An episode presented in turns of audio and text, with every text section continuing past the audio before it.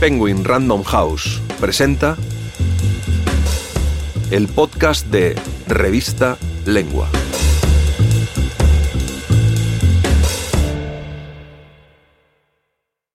Ucrania, Putin y los limones de Stalin, por Rebeca Solnit, narrado por Cristina González Borrell. La obsesión de Stalin por los limones frescos, el siniestro ascenso de Tromfim Lysenko, el trágico destino de Nikolai Babilov, un siniestro entramado de mentiras que fueron reemplazando a la verdad.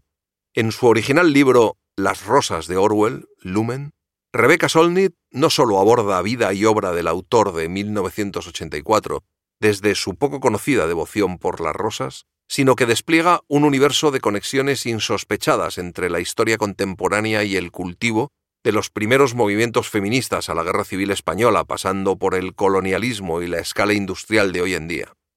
En este fragmento que Lengua reproduce a continuación, la escritora norteamericana ilumina la Rusia de Putin a partir de una increíble historia sobre los limoneros de Stalin.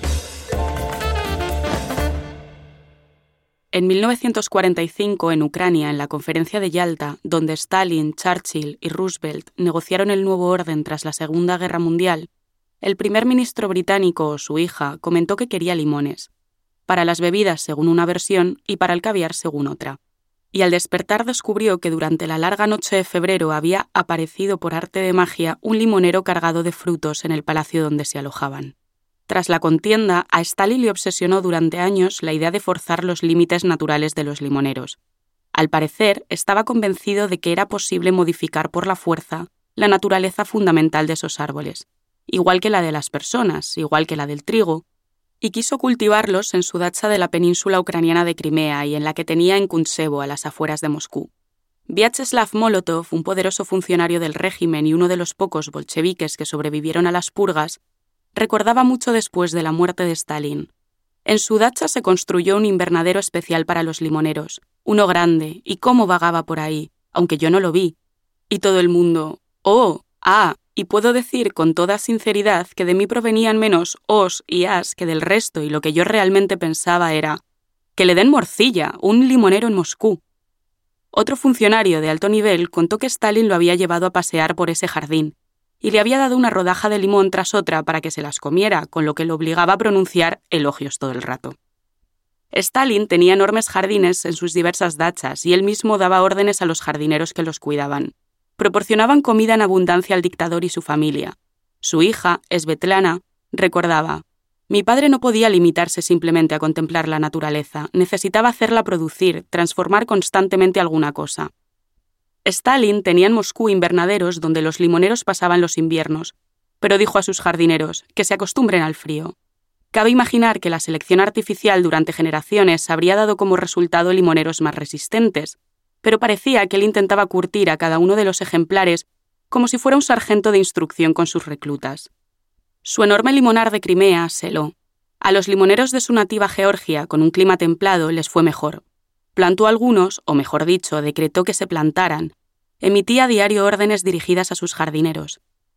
En su dacha Abjasia, donde solo sobrevivió uno al glacial invierno de 1947-1948. Quizá Stalin u otra persona mandara replantarlos, pues un artículo de viajes informa de que en la actualidad la dacha está rodeada de limoneros. En una escena de Alicia en el País de las Maravillas, unos sirvientes aterrorizados pintan de rojo unas rosas blancas porque se había ordenado que en el jardín hubiera rosas rojas, y si la reina descubría el error, nos mandaría cortar a todos la cabeza. ¿Cómo percibió Stalin el hecho de que los limoneros no se adaptaran al frío? ¿Negó lo ocurrido? Y como en el caso de los funcionarios del censo, buscó a alguien a quien castigar, ¿crearon los jardineros el espejismo del éxito plantando nuevos limoneros y fingiendo que eran los de antes? En esta historia subyace la pregunta de cuánto se mintió Stalin a sí mismo, mientras obligaba a los de su entorno a mentir acerca de todo. ¿Perdió de vista la falsedad mientras comandaba a la nación para que obedeciera sus órdenes? ¿Qué significó ser el que imponía las mentiras, sustentar espejismos, esconder realidades brutales y exigir el sometimiento a una versión de la realidad que era el resultado de sus mandatos y ocultaciones más que de la información? Sin embargo, este poder no logró que el trigo obedeciera a una pseudociencia ni que los limoneros sobrevivieran a inviernos rigurosos. El lamarquismo fue un error en su tiempo, en la época soviética fue una mentira. Las promesas del protegido Trofim Lysenko sobre que el trigo del invierno puede convertirse en centeno eran mentiras. La negación de la gran hambruna que produjo millones de muertes al principio de los años 30 del pasado siglo fue una mentira.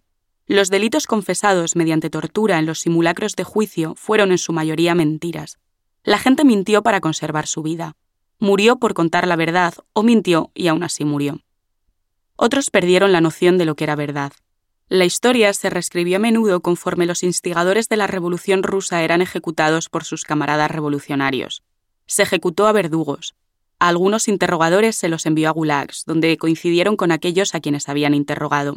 Se prohibieron los libros, se desautorizaron los hechos, se proscribió a los poetas, se proscribieron las ideas.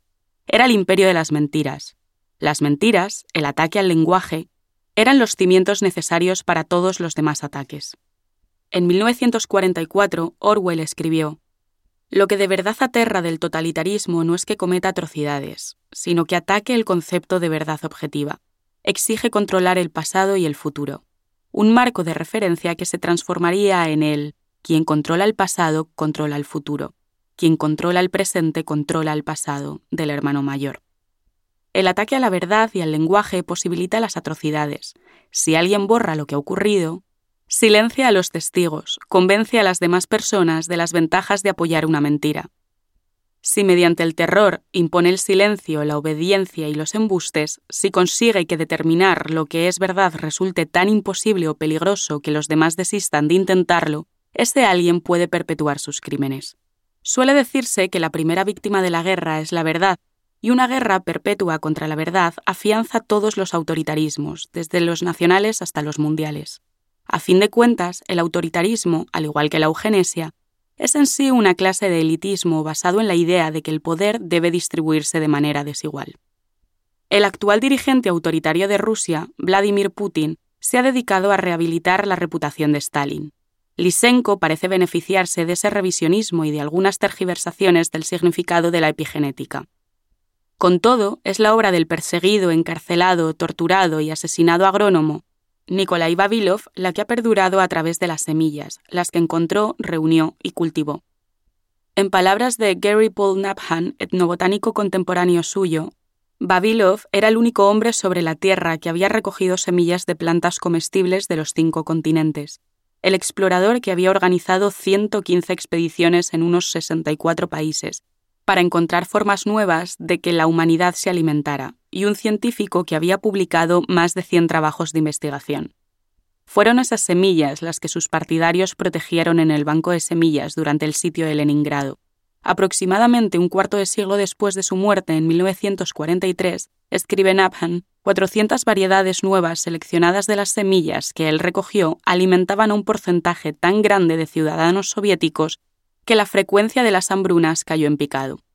Los limoneros de Stalin se mallograron y aunque un árbol individual, un olivo, un tejo, una belintonia una higuera sagrada, sea capaz de vivir mil años o más, las semillas de las plantas anuales o ciertas prácticas como la agricultura pueden sobrevivir a un régimen político, un dictador, una sarta de mentiras y una guerra contra la ciencia.